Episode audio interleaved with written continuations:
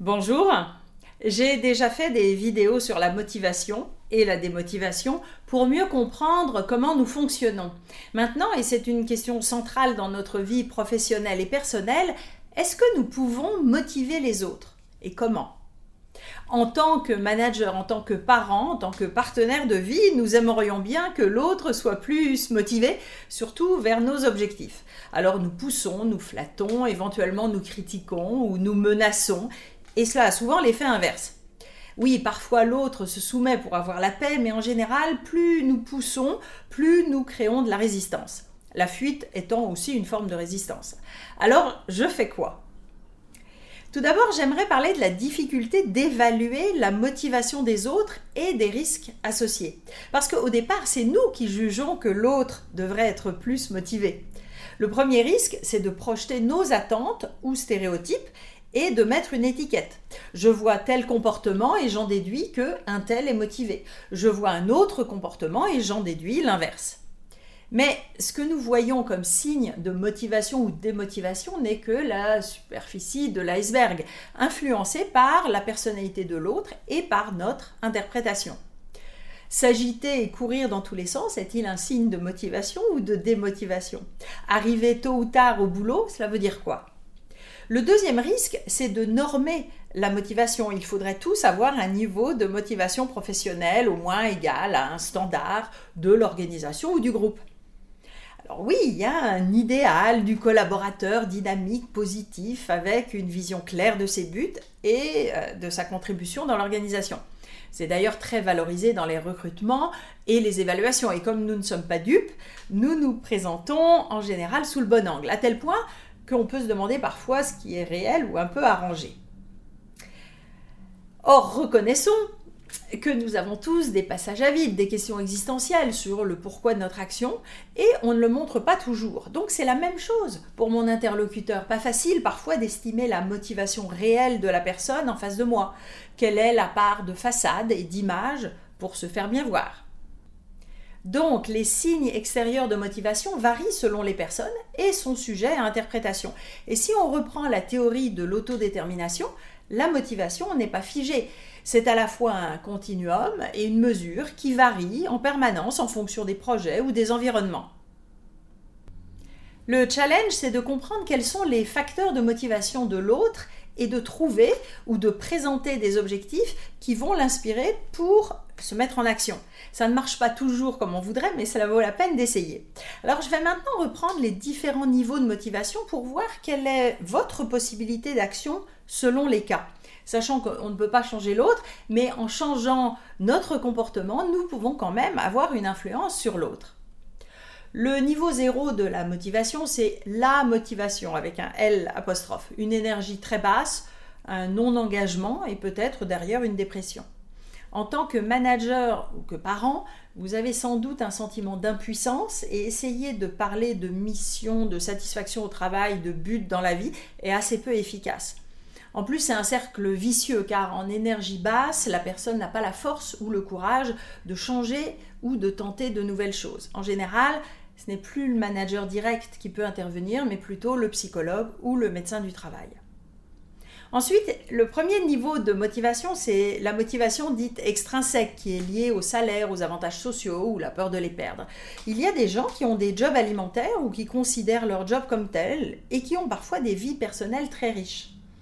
Ce n'est pas toujours bien vu dans les organisations de faire du 9h, 16h, 59 et de clamer qu'on veut juste son chèque de fin de mois. Si vous, vous êtes très motivé professionnellement, vous risquez de devenir critique ou agressif face à un membre de l'équipe qui fait le minimum.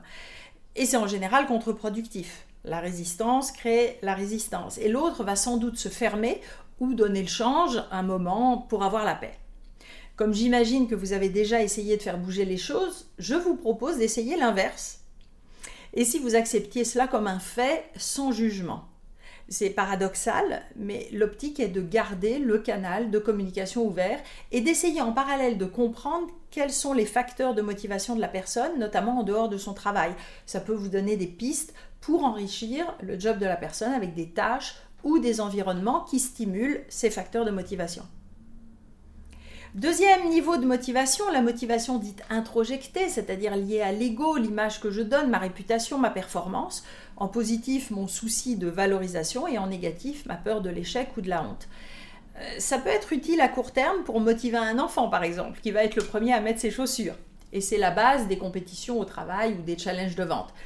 Un problème, c'est que c'est un système instable, car ma performance peut fluctuer et cela attaque directement l'image que j'ai de moi-même et cela peut au final me démotiver. Et puis créer de la compétition dans les organisations ne favorise pas forcément la collaboration et des relations interpersonnelles saines. Néanmoins, si vous avez identifié des personnes qui fonctionnent facilement à ce carburant-là, le challenge, la gloire, vous pouvez l'utiliser, euh, mais si possible en équipe et avec des objectifs court terme. En gros, vous organisez des sprints de course, mais vous travaillez quand même l'entraînement au marathon en équipe. Ensuite, il y a les différentes facettes de la motivation autonome, celle qui dépend de moi.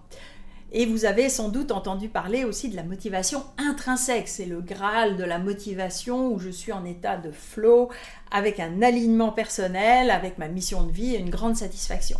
Alors oui, cela existe. Parfois, ces moments où tout coule et où je m'éclate dans mon job mais on en a tellement parlé que ça peut devenir un rêve plus frustrant que motivant, car ce n'est pas un état constant, ni même si fréquent. Et c'est difficile à cultiver dans la plupart des organisations, même si c'est vous qui l'avez créé. Mais avant la motivation intrinsèque pure, il y a deux types de motivation autonome qui sont intéressants. La motivation dite identifiée, où je suis motivé par rapport au but, et la motivation dite intégrée, où je suis motivé car c'est en adéquation avec mes valeurs. Et c'est là où je pense que les managers ou les parents peuvent avoir un impact assez important.